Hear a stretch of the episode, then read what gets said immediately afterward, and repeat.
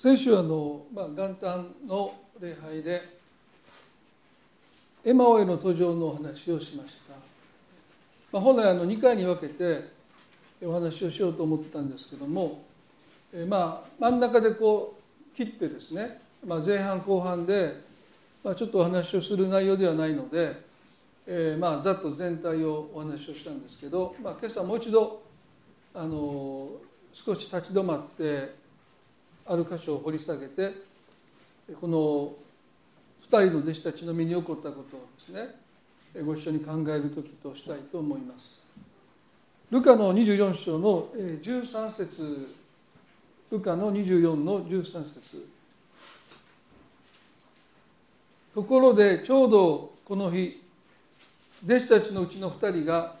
エルサレムから60スタディオン余り離れた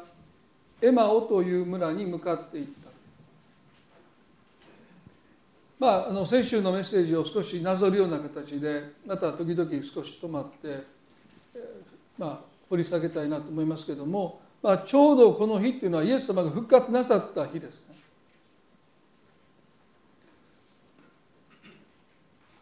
預言者たちが救い主の到来を告げその方がまだかつて見たことも聞いたこともない宮業を持って人々を救ってくださる。それはまさに罪と死の力から人々を救う救い主として来てくださり十字架の苦しみを経て3日目によみがえってくださることを約束してくださった。その日にこの2人の弟子たちはエルサレムを離れていきます。夕刻にエマオに着いたという記事がありますので、まあ、おそらく午後少し回った時に彼らはエルサレムを離れる、まあ、決心をしたわけですね、まあ、なぜあと半日待てなかったのかというふうに思いますけど、まあ、彼らはその日が終わる前にまだ日が半日あるのにイエス様が3日目だとおっしゃったのにもかかわらずエルサレムを離れて、まあ、エルサレムを背にしていく、まあ、彼らは十字架で釘付けになって息を引き取ったイエスの姿に深く失望し落胆していたわけですよね。そして他の弟子たちがまだエルサレムにとどまっているのに、まあ、この二人は他の弟子たちからも離れていく。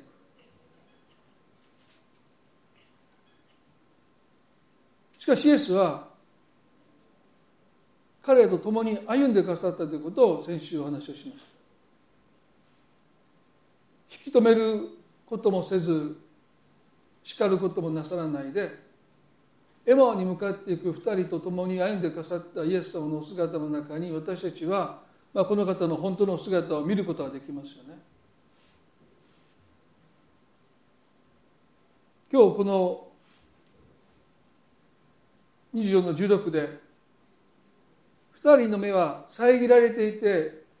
イエスであることが分からなかった。まあここを少し掘り下げたいと思うんです。まあね何年も経ってるわけじゃない。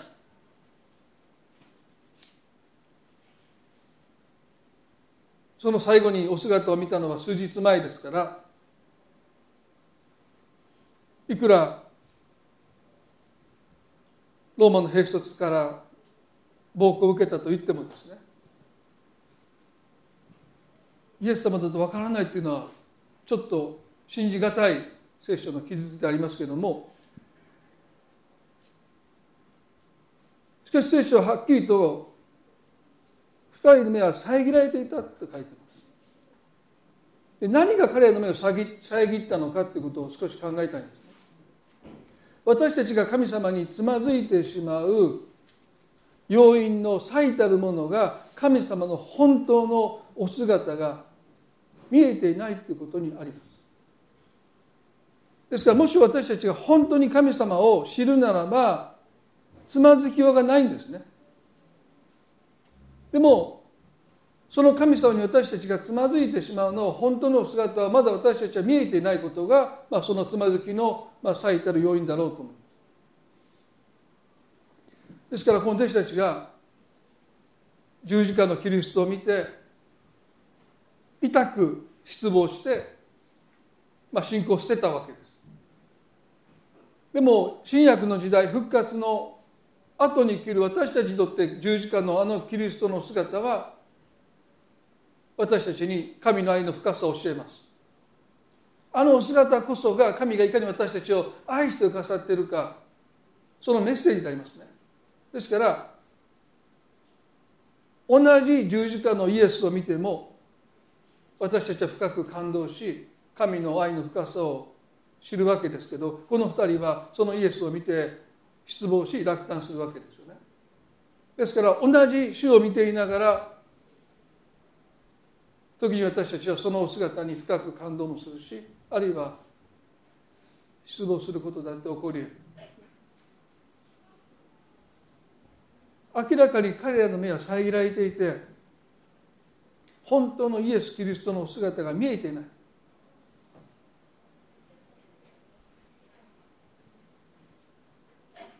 私たちの目を遮ってしまう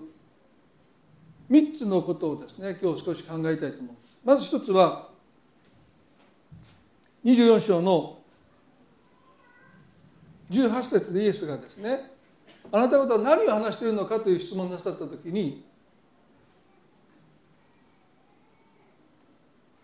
あ17節ですね。歩きながら語り合っているその話は何のことですかと話しますと2人は暗い顔をして立ち止まった。そしてクレアパという人がですねエルサレムに滞在していながら近頃そこで起こったことをあなたあなただけがご存じないのですかと言いました。イエスはどんなことですかと尋ねられると2人はナザレ人イエス様のことです。この方は神と民全体の前で行いにも言葉にも力ある預言者でした。それなのに私たちの祭司長たちや議員たちはこの方を死刑にするために引き渡して十字架につけてしまいました。私たちはこの方こそイスラエルを解放する方だと望みをかけていました。実際そればかりでありません。そのことがあって3日になりますが仲間の者たちが何かが私たちを驚かせました。彼女たちは朝早く墓に行きましたがイエス様の体が見当たらず戻ってきました。そして自分たちは見つかりたちの幻を見た彼らはイエス様が生きておられると告げたというのです。と言いました。皆さんここで明らかなことは彼らにとってイエス様は過去の人だっていうこと。彼らのこの言葉は全部過去形なんです。ですから一緒に旅をしてくださっているこの見知らぬお方がイエス様だとなぜ分からなかったのかそれはイエス様はもう彼にとっては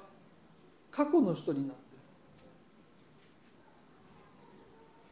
いる。私たちの目が遮られる一つの要因はですね信仰が過去形のままになっている。つまずいた時のまま信仰がそこで止まってしまうなぜ神様はあの祈りを聞いてくださらなかったのですかとその過去に神様が私たちの祈りを聞いてくださらなかったと思えるその出来事に私たちはずっととらわれている。なぜあの時私が叫んだのに助けてくださらなかったんですか？でも神様は今も私たちの人生において私たちと共に歩んでくださり私たちの人生の中で働いてくださる現に彼と共にイエス様が歩いて一緒に歩いてくださっていたにもかかわらず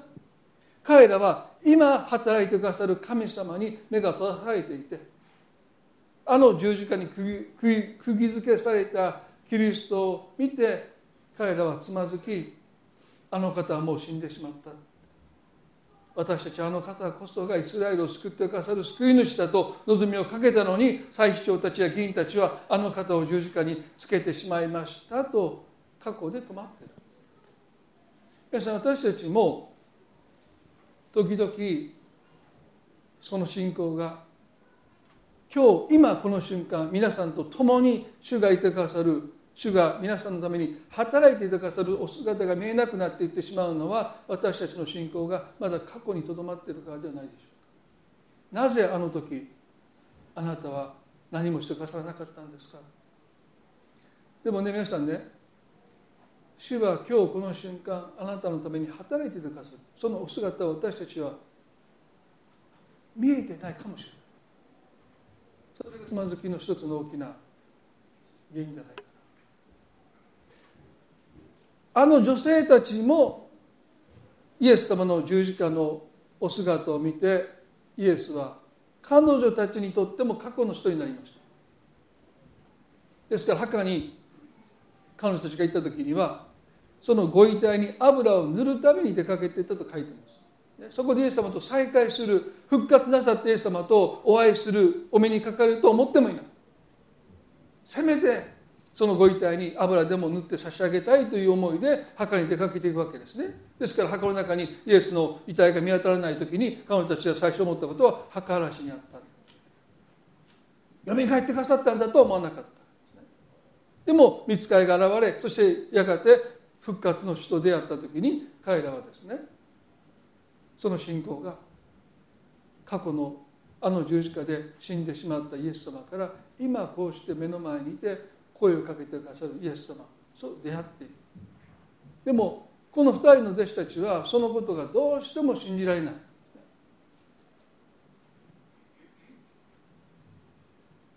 十字架で釘付けされたイエス様のそのお姿で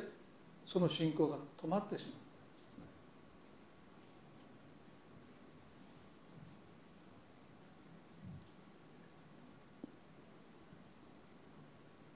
今日皆さんにとってイエス様は過去の人でしょうか？それとも今もこの瞬間皆さんと共に歩んでくださっている？皆さんのために今も精力的に働いていてくださるお方なのか？そのお姿を私たちは果たして見えているでしょうか？二つ目に先ほど召しましたイエス様がですね何をあなたたちは話してるんだというその問いに対して18節でクレオパという人がイエスに答えたエルサレムに滞在していながら近頃そこで起こったことをあなただけがご存じないのですかと言いました。皆さんねこの彼の言葉には私は一つのね皮肉だけじゃなくてこんなにも私たちの心がかきむしられてこんなにも辛い思いをしてそしてエマへ向かっている道中ですよね。でこのクレアパンももう一人の弟子たちも個人的にイエスに望みを置いて私の救いっていうその望みがそこで砕かれただけじゃなくてですねここでイスラエルイスラエルの救いだと言いますから私たちが思う以上にユダヤ人たちは共同体意識が強いので救い主は私を救ってくださるという意識よりもこの国を救ってくださるこのイスラエルを救ってくださるお方だという望みをかけてたわけですよね。でそのお方が十字架で殺されたというその衝撃な出来事は、まあ、彼らの抱いた望みを打ち砕いていったわけです。そして痛く失望してエマオに向かっているその旅の途中に明らかにユダヤ人なのにエルサレムで何が起こったかわからない人がいるというこの人の存在はですね彼にとっては許し難い同じ同胞であってユダヤ人であって国を愛する思いがあるはずなのにあなたは何も知らないんですか？というこのこの言葉には、まあ、怒りがにじんでいるように私は感じます。なんでそんな無関心に入れるのかという一つの怒り皆さんこれはおそらくクリスチャンが神につまずく二つ目の神様の本当の姿が見えなくしてしまうのはですねあなただけがご存じないのですか？というこの言葉ですそれは神の無関心という誤解です。まあ、後にこの方がイエスだと分かった時にクレオパは非常に恥ずかしい思いをしたと思うんですね。近頃何が起こったのか一番よく知る方まさに当事者ですよ。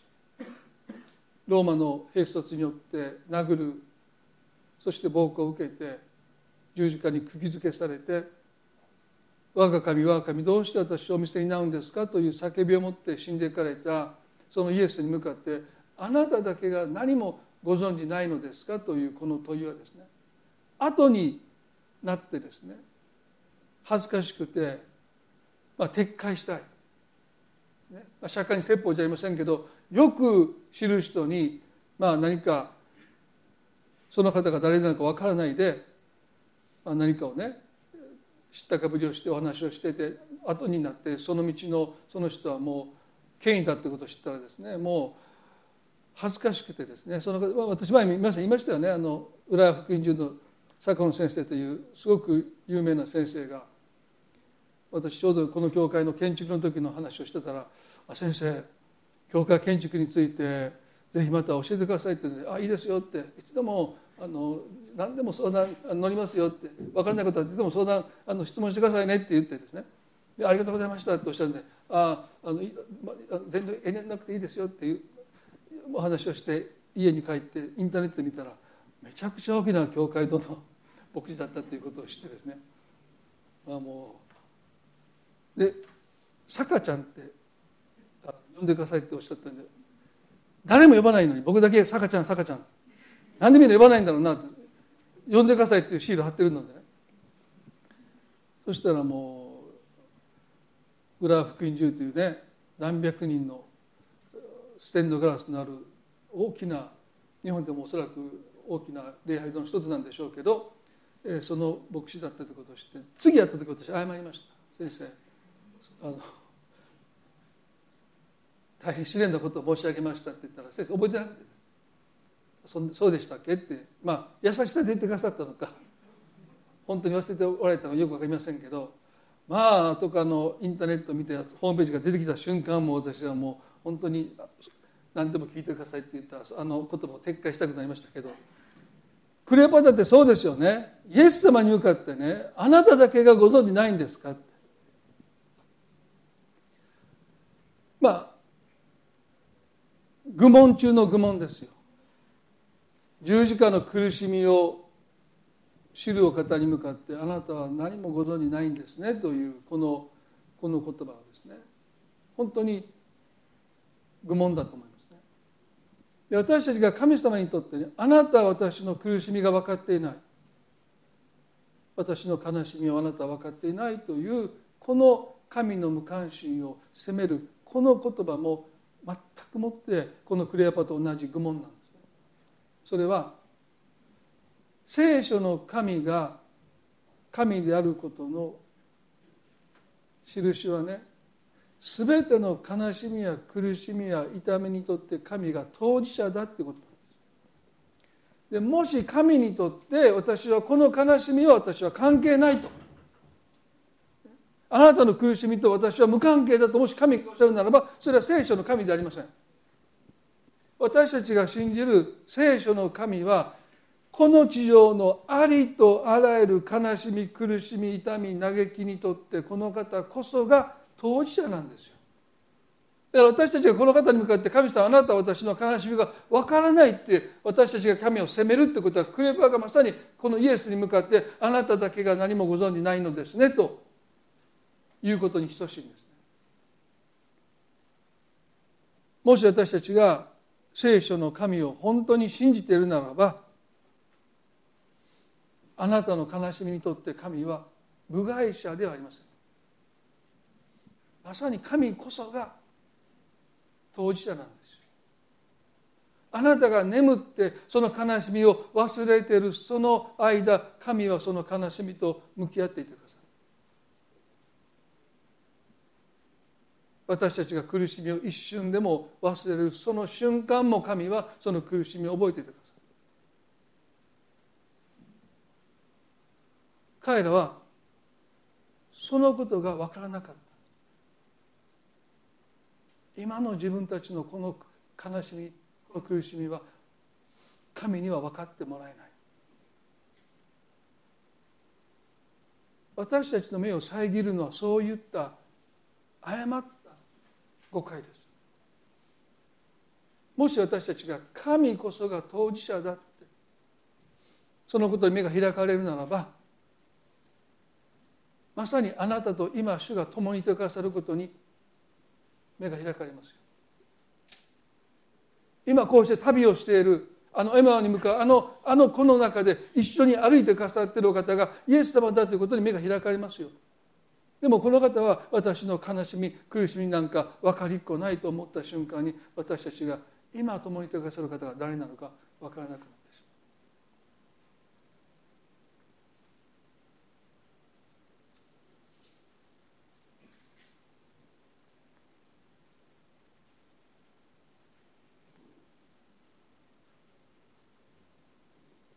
皆さんここで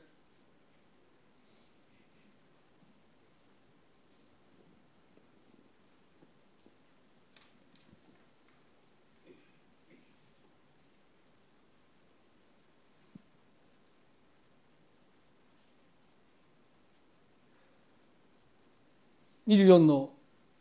19節でですね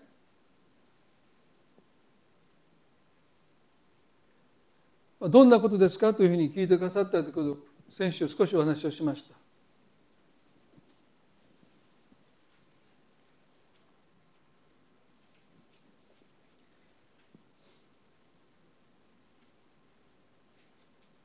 神様は私たちをつまずかせるところが一つもありませんがそれでも私たちは神につまずいてしまう。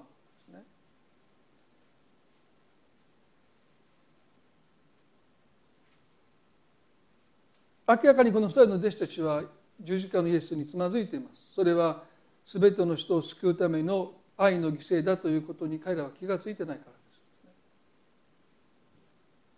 でも私たちが神につまずいた時にそこから立ち直っていくのためにはですねいかに神につまずいたのかということを神に申し上げるということがどうしても必要だということをお話をしました。で見知らぬ人がイエスだと分かったら彼らは多分言いたいことを飲み込んだと思うんですね。でも誰か分からないので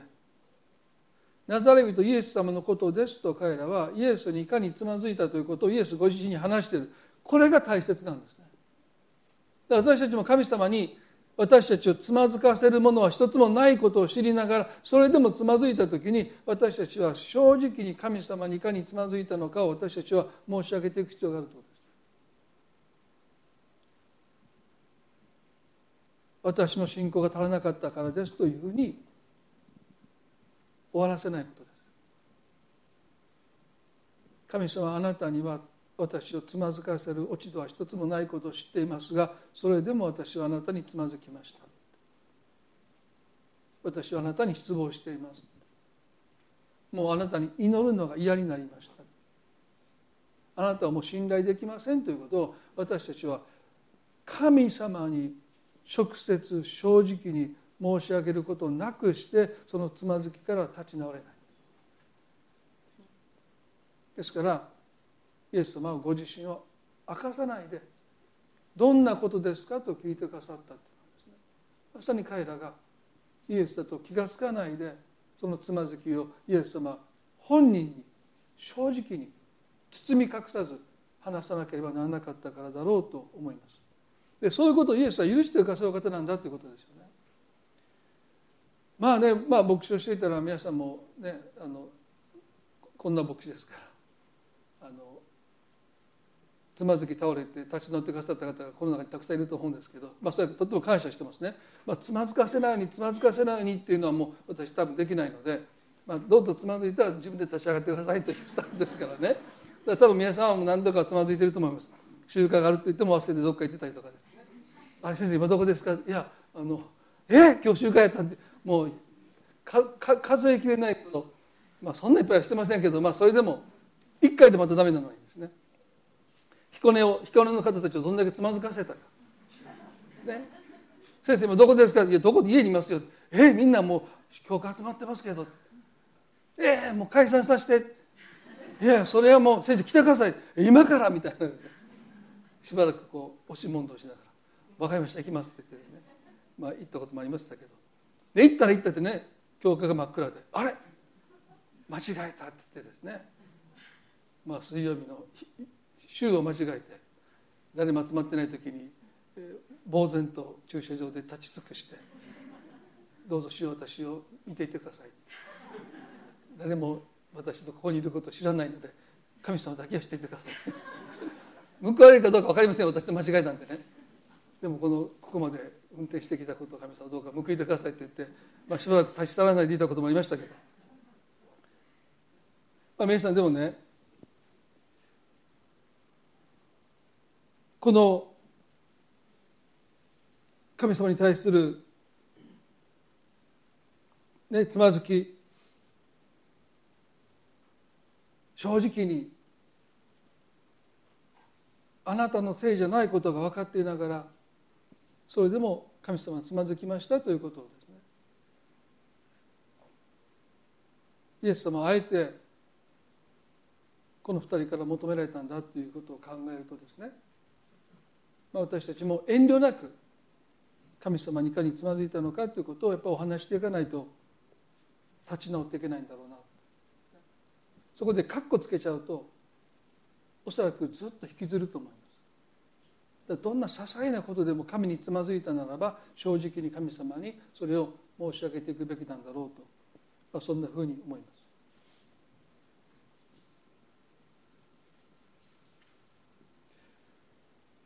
皆さんね25節でそこでイエスは彼に言われた「ああ愚かな者たち心を鈍くて預言者たちの言ったこと全てを信じられない者たち」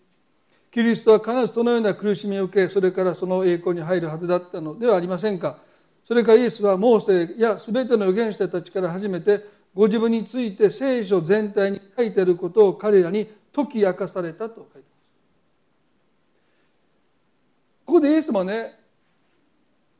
急に強い口調で「ああ愚かな者たち」と彼らの愚かさを叱責なさった。んですイエスは彼らの弱さは叱責することなく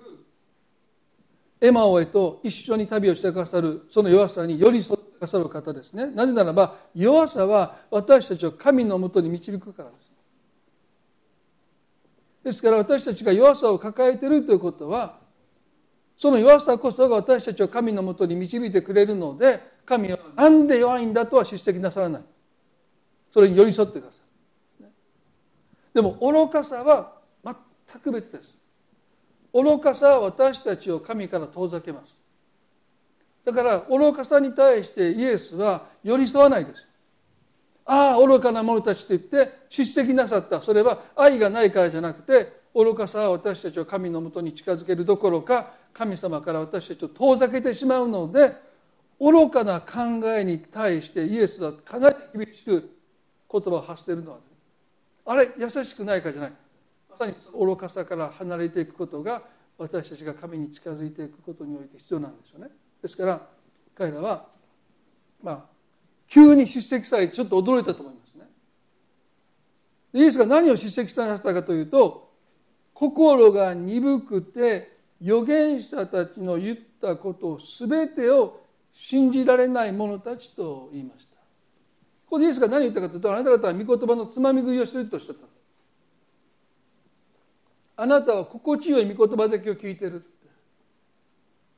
自分の願いに叶うような御言葉だけをあなた方は聞いてきたって。でも聖書はそういうことを言ってないだろう。救い主は苦しみを受けた後に栄光に入ると聖書は書いてあるじゃないか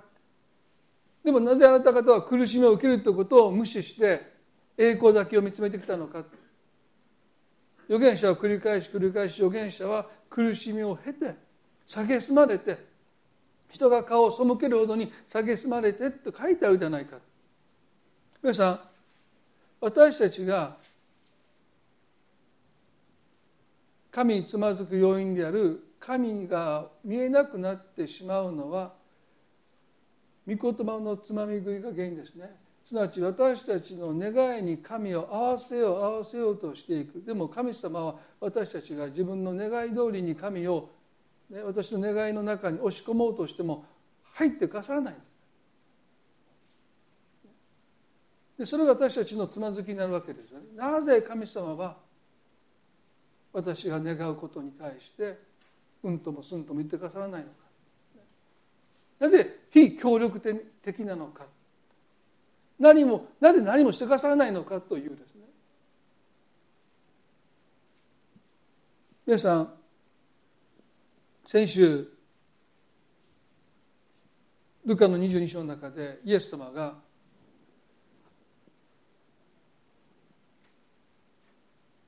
ペトロに言った言葉を取り上げましたよね。22章の31で「シモンシモン見なさい」「サタンがあなた方を麦のようにふるいにかけることを願って聞き届けられました」とおっしゃった。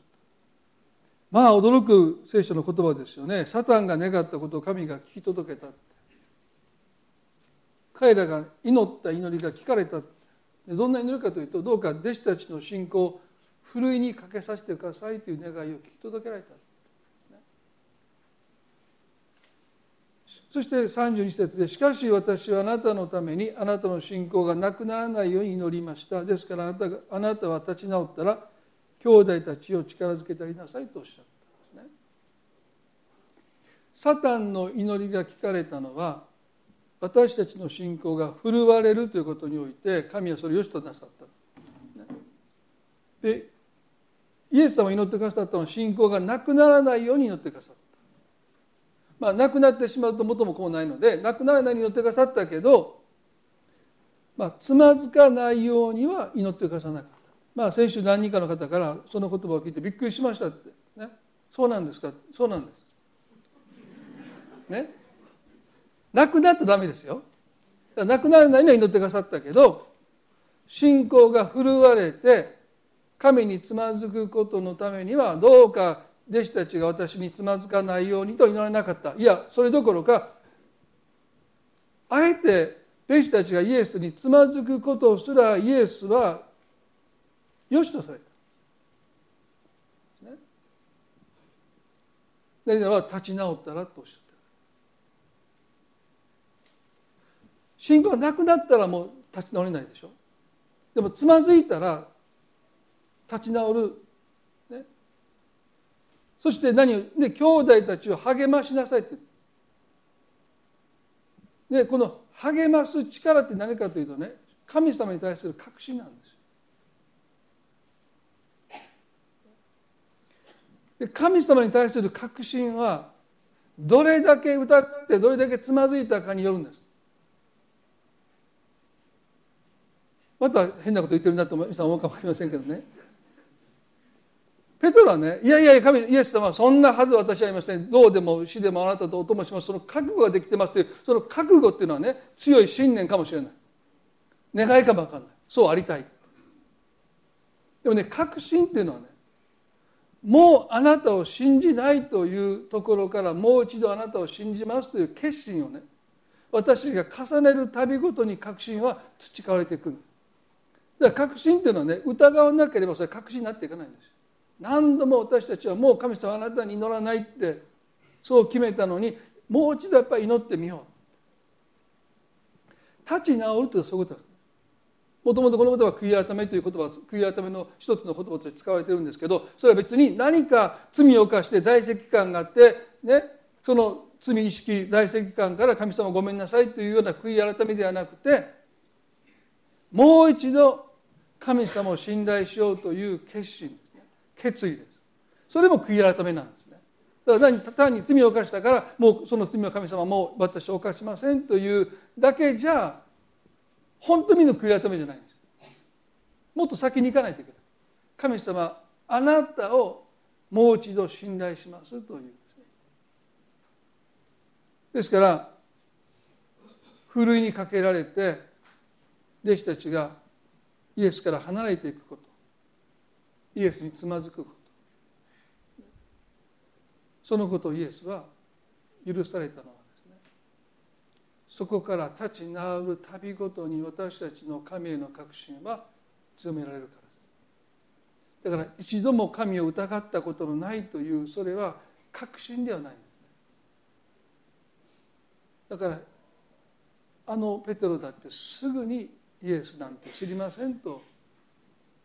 イエスを否定しまったっていうのはですね。一見強く見えるけど実は非常に脆いんです、で皆さんが神につまずいてそしてそこからもう一度神を信頼するという決心を重ねていけばその確信は強固ですよ。だからイエスは信仰がなくならないようには祈ってくださったけどつまずかないようにと祈ってくださらなかった理由がそこにあるんではないかなと思います。そしてね皆さん28節で彼らは目的の村の近くに来たがイエスはもっと先まで行こう行きそうな様子であった。一緒にお泊まりください。そろそろ夕食夕刻になりますし日もすでに傾いています。と言って強く進めたのでイエスは彼らと共に泊まるため中に入られた。まあこの箇所もねお話をして皆さんもどう思われたのか。まあ本当にこの箇所すごいですね。エマオに行ってイエス様を彼らが引き止めなかったのでイエス様を先に行こうとなさったわけですけど行く用事がないのでまあどうしたんだろうなと。想像してみてくださいね。この先イエスは別に用事がないので。なんで引き止めへんねんって。多分歩くスピード遅くなって。行く行く当てないですからね。弟子たちもよく見てるとイエス様は行くっておっしゃったけど全然動いてないなっていうので引き止めたのかもしれません。まあそれは冗談です。まあでもね引き止めるのが遅いですよね。火が暮れてきてるんだから今日泊まる場所あるんですかと聞けばいいものをですね。まあもう自分たち家にさっさともうね到着した後イエスを見るとですね先に進んでいく様子だったのでまあ夕刻ですのでお泊まりくださいと引き止めたんだ。まあイエスはね本当になんか私こういうイエス様の姿好きですよね。何を考えてこの間を保たれたのかなと思いますよね。そういう間って嫌じゃないですか、ね、いくらでもないのに。こいつらほんま何してんねんって、ね、あなた方を励ますために一緒に旅をしてきたのに俺にどこに行かすねみたいなね。もうそんな間があったと思うんですけどまあ通会は多分一つねこうすぐに家に招かなかったそういう一つの申し訳なさからでしょうかね。強く進めたってね。まあ、その辺読み取れますけれども。そしてイエス様がその食卓で配られたパンを裂いて彼に渡された時に目が開かれたというあの箇所をね私たちは学んだわけですけど。30でそして彼へと食卓に着くとイエスはパンを取って神を褒めてて裂いて彼らに渡されたすると彼の目が開かれイエスだと分かったがその姿は見えなくなった。先週も言いましたけど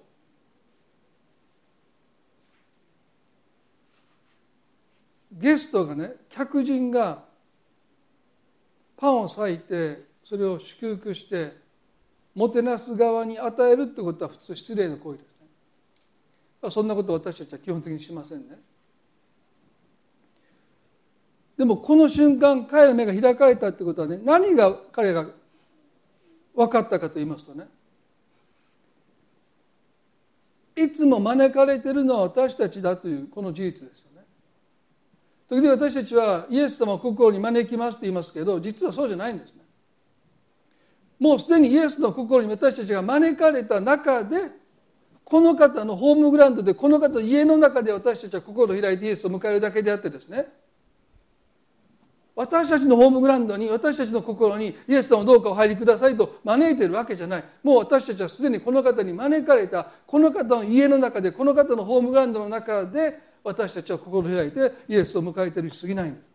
だからいつも私たちを招いてくださるのはイエス様だということにこの二人の弟子は目が開かれたということです。私あなたをあなたが私を選んだんだけど私があなたを選んだということもそういうことですよね。時々私たちは救いの進めの中で心平定イエス様を迎えましょうと言いますけどいやもうすでにその時にはもう私たちイエス様に迎え入れられてるその私たちが招いてくださった主に心を開くってことであってですね何も私たちが決心して私たちイエス様を心に招き入れるということではないということです。もうすでに私たちはこの方に愛されてこの方に受け入れられてこの方に招き入れられていることに初めて気が付いて私たちは自らの心をこの方に開いていくことなんだということです。ですから私がとっても好きな神学者でユージン・ピーターソンという方はねイエス様はいつも、まあ、日本でホストというとあんまり響きがしませんけどまあ、もてなす側だこの方はいつもいつももてなす側にいてくださるお方なんだということを彼が書いてました私は全くそうだと思いますねいつもイエス様が私たちを招き入れてくださって私たちをもてなしてくださって普通ですねこういうシチュエーションで状況でね招いた人は提供した食事に口を触れないのが当時の礼節礼儀だったんですね。日本だとねご一緒に食べましょうって言って招いた方ともてなす側が一緒に食卓を囲むことがあっても当時はですね出したものまあ日本でも昔はそうだったっていうことはありますけどそれをもてなす側が食べるってことはありえないタブーなんですだからある意味でイエス様を招いて食卓に招いてパンを出したそのパンをイエスが裂いて祝福してくださって彼らに差し出した時に彼らは葛藤したわけですよね。当時の社会通念ではそんなものを食べるのは失礼だって。ね。でも彼らはへり下ってもてなされるということをですね。もてなされるってことは皆さん本当にへり下りが必要ですよね。あの彼らのことを考えてみてください。そんなのゲストに出した食事を自分たちが食べるってことは普通ありえない。いや結構です。いやそれあなたが召し上がるものですって言って押し返してもよかったのに彼らはですね招いた客人にもてなしてもらうという、まあ、ある種のへりくだりを覚えた時にイエス様が見えたとい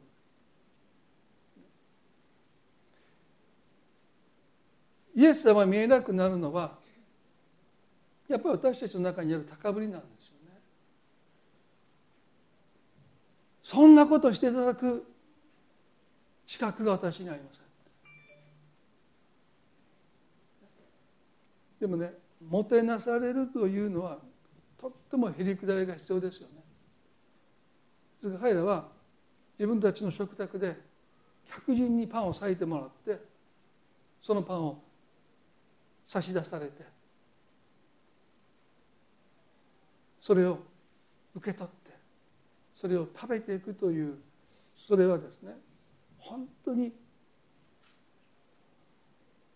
もてなされるためにへりくだることがこの二人には必要だったんでしょうね。イエス様が十字架で死んでくださってあの十字架が分からないのは私はね私の罪はそんなに重くない。そこまでしてもらわなくたって私という人間は大丈夫だって。だもしかしたらこの二人はそういう思いがあったかも分かんないですね。自分の罪が分かってない。自分のためにイエス様が十字架で死ななければ私という人間は救われないんだというそのへりくだりが彼になかったんでしょう。だから自分の招いた食卓でその客人がパンを裂いてさあどうぞと差し出してくださったそのパンを拒むならばおそらく彼らはイエス・キリストを拒んだでしょうそんな私のために十字架で救い主が死んでくださらなければ救われないほど私は悪い人間ではないおそらく多くの人が十字架のイエス・キリストを拒む理由は高ぶりですよね。そこまでしていただかなくったって私という人間はそこまで堕落していないそこまで救いようのないような状況ではありませんって多くの人はどこかで思ってる。この二人もおそらくそう思ってたんでしょう。でもそのパンを手にしてそのパンを食べた時目の前にいる方がイエスだと分かる。そしてこう書いてますよ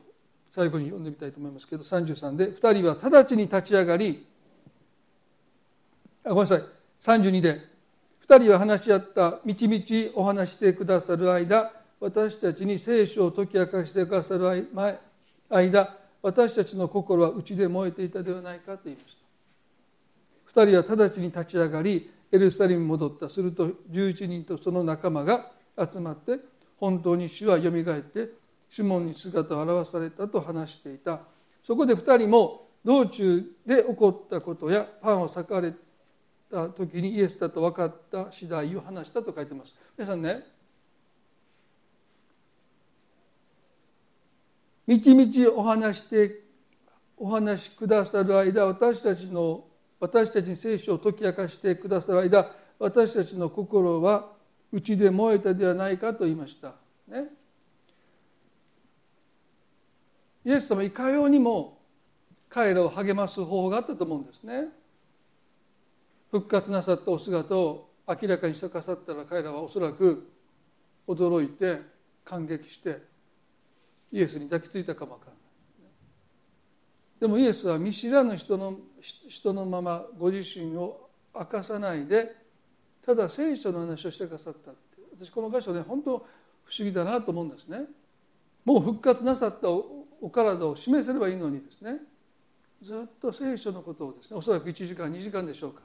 彼らにずっと解き明かしてくれた。もっとセンセーショナルでもっと劇的な方法もあったと思うんですけどずっとイエスは聖書を解き明かしてくださったっていうのはそれが神様の方法なんでしょうね。なんで神様もっと奇跡を表して多くの人にお姿を表さないのかって私たちは時々思いますけどこの聖書を通して神は人々の心にその愛を伝えようとしてキリストご自身がこの2人の弟子たちのためだけに聖書を解き明かしてくださったというこの言葉がですねまあとっても大切なんだろうと思いますね。そして2人はすぐに立ち上がってと書いてますけどこれは物理的に席から立ち上がったというだけじゃなくて本当に立ち直ったということも聖書は私たちに示唆してるんでしょう。イエスが分かったもう瞬間ですよ。彼らはすぐに立ち上がった。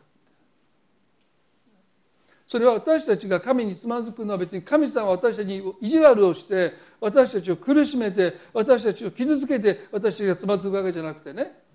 私たちの願いが願い通りにかなわなかったりでこうしてほしい時に神様は何もしてくださらなかったっていうつまずきはありますけどでも神の悪意を持って私たちが神につまずいているわけじゃないので目が開かれて今もイエス様が共にいてくださるということが分かった瞬間に私たちのつまずきはなかったかのように消え去りますよ。だからイエスは私たちがつまずくことを許されたんだろう。そして彼らは何事もなかったかのようにエルサレムに戻っていってその交わりの中に入ってきました。まあ彼らを招き入れた11の人たちも偉いですよね。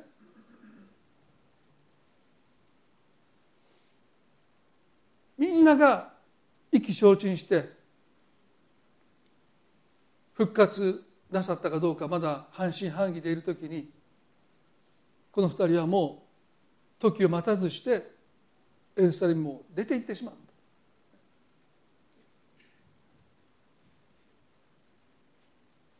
そういう二人を戻ってきた時に彼らは温かく迎え入れてその交わりの中にもう一度彼を入れましたよね。そしてするとねここで書いてますよ。35で。そこで2人は道中で起こったことやパンを裂かれた時にイエスだと分かった次第話した。兄弟を励ますというこの励ましはですねいかにつまずきから立ち直ったかというその経緯を私たちが証として分かち合うことなんだろうと思うんですね。いかに祝福を受けたかよりもいかにつまずきから立ち直ったかという一人一人のストーリーを私たちは励ましとして分かち合分かち合うことが求められてるんだろうな。ですから皆さんどうかつまずいたこと恥じないでくださいね。その経験こそその中で主とどう出会って私たちが立ち直っていったのかというそのストーリーこそが人々の励ましです。だから彼らはそのことをあの失意の中で信仰を捨ててエマオに向かったあの道中の出来事が今日の私たちにも励ましとなるという意味においてはですね私たちが神に時につまずき神から離れていく中で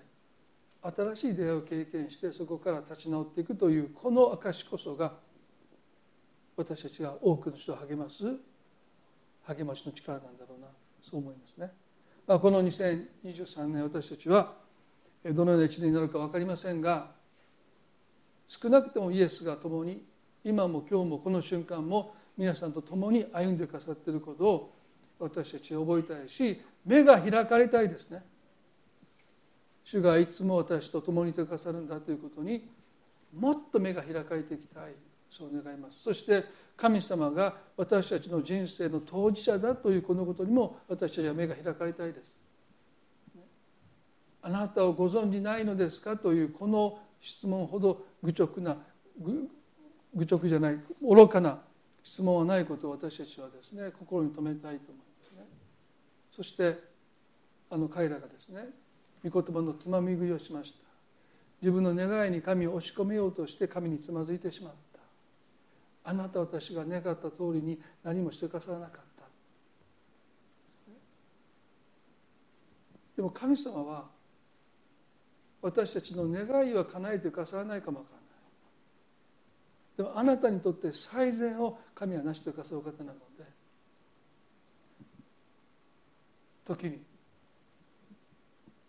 私の願い通り神が何もしてくださらなかったという失望をこの1年経験するかもしれません。でも皆さんその度に主は食卓にあなたを招きパンを裂いてあなたにそれを差し出してくださいあなたに使えようとあなたをもてなそうとしてくださるその度ごとに私たちはもう一度へり下って神様にもてなされるということですね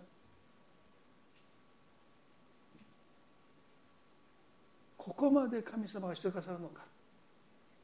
というですねその神様の恵みに触れる機会にしていきたい。あなたが願うところをはるかに超えて神あなたはもてなそうとしてくださってる。命さえ惜しまずに与えてくださる神様のその愛に私たちは触れるそういう機会がこの1年ますます増えればなと思います。それでは一言。お祈りしたいと思います。イエス様私たちの目を開いてください。私たちは過去あなたにつまずいたそのつまずきに今もとどまっていないでしょうか。とどまってなぜですか？どうしてですか？と今も問い続けていることはないでしょうか？神様あなたは私の悲しみ苦しみが分かっていない。神の無関心を責めていないでしょうか？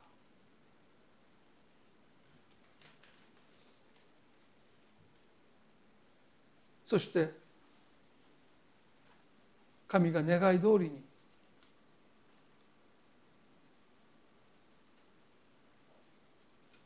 働いてくださる働いてくださらなかったことに。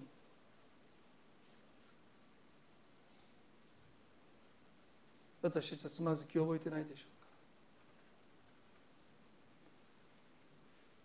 神様この1年私たちはあなたの食卓に招かれてあなたにもてなされるという経験。ここまで神様はしてくださるのか。こんな私のために。なぜここまでしてくださるのか。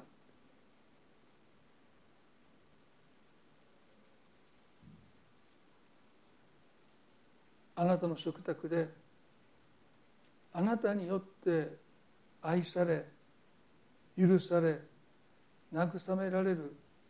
あなたのもてなしを受け取るためにどうか私たちがますます減り下ることができますように。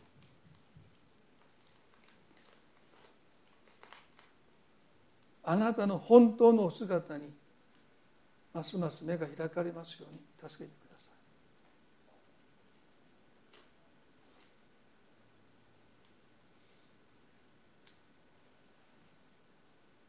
どうかあなたが一人一人と共に歩んでくださり信仰が振るわれる揺さぶられることがあるでしょう。でもその都度私たちを立ち直らせてくださってその都度私たちはあなたへの確信を深めて主よ苦しみにあったことは幸いだと言える。あなたをよく知ることができました。ヨブは言いました。私はあなたの噂を耳で聞いていましたけど今目で見ました。あの生まれた日を呪ったヨブですがその苦しみを通して彼は神をより深く知るに至りました。この一年私たちはそんな経験を重ねていきたいと思います。どうか一人一人覚えてくださりまたそのご家族を覚えてくださりあなたの祝福が等しく注がれますように。あなたに期待します。愛する私たちの主イエスキリストの皆によってこの祈りを見舞いにお捧げいたします。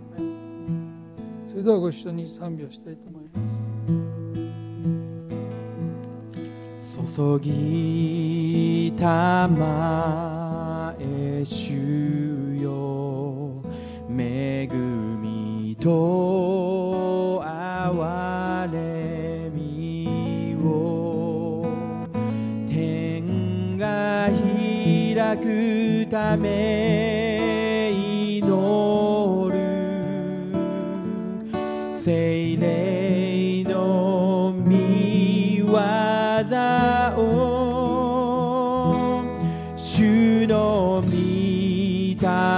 愛を触れたまえ。我が心に主の教会に雨を降らせ。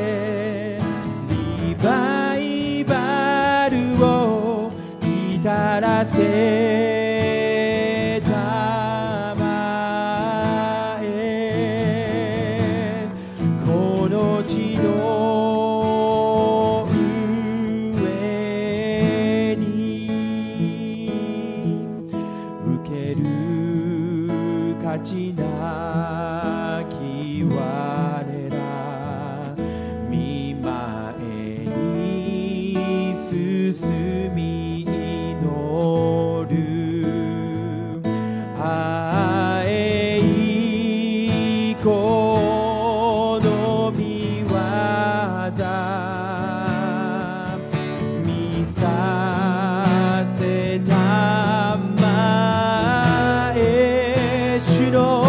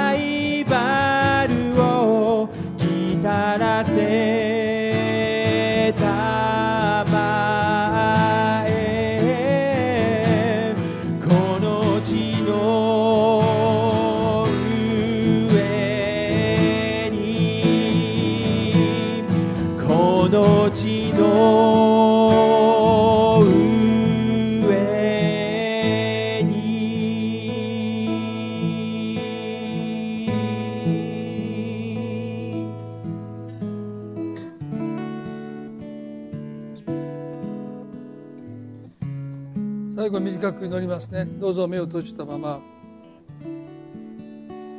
本当に神様の導きは人それぞれ違います。ザーカイの家に今日あなたの家に泊まることにしているとおっしゃって、まあ、半ば強引にザーカイの家に泊まってくださったイエスがおられるしこのエマの途上ではですねその先に行こうとなさる。それは彼らが強くイエスを引き止めるってことがこの二人が立ち直っていく上で不可欠だったんでしょう。今朝もしかしたら皆さんの中でイエスを強く引き止めるそのことがとっても大切な転機になるかもしれない。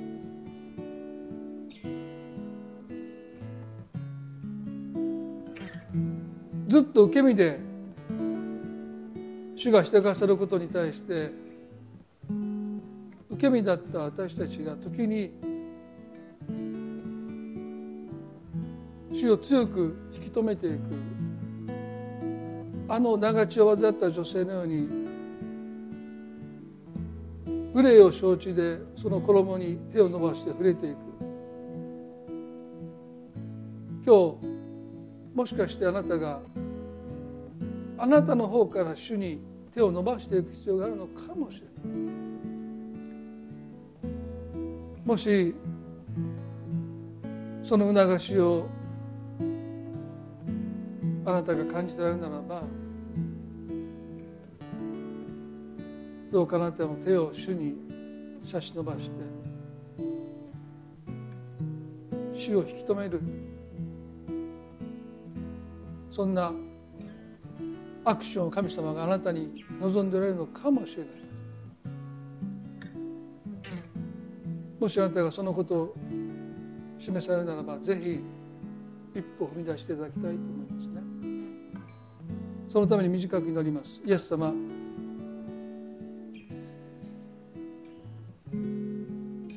あなたは私たち一人一人がどのように立ち直っていくのか。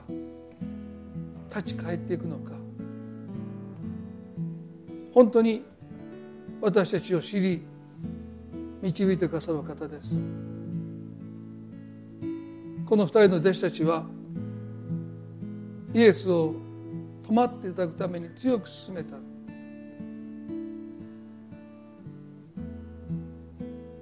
私たちの中に今日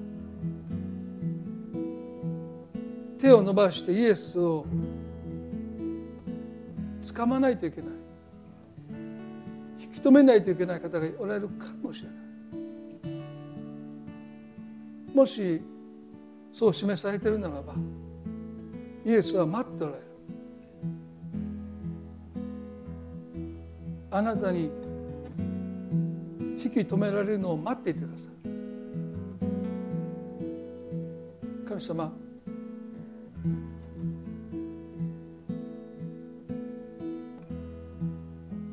今日もしそのような方がおられるならば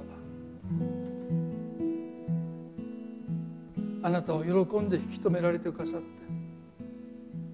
交わってくださるどうかその方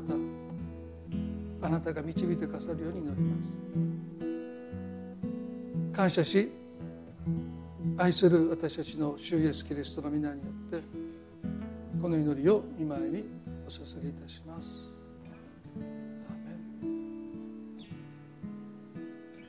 はい、それでは今朝の礼これで終わりたいと思います。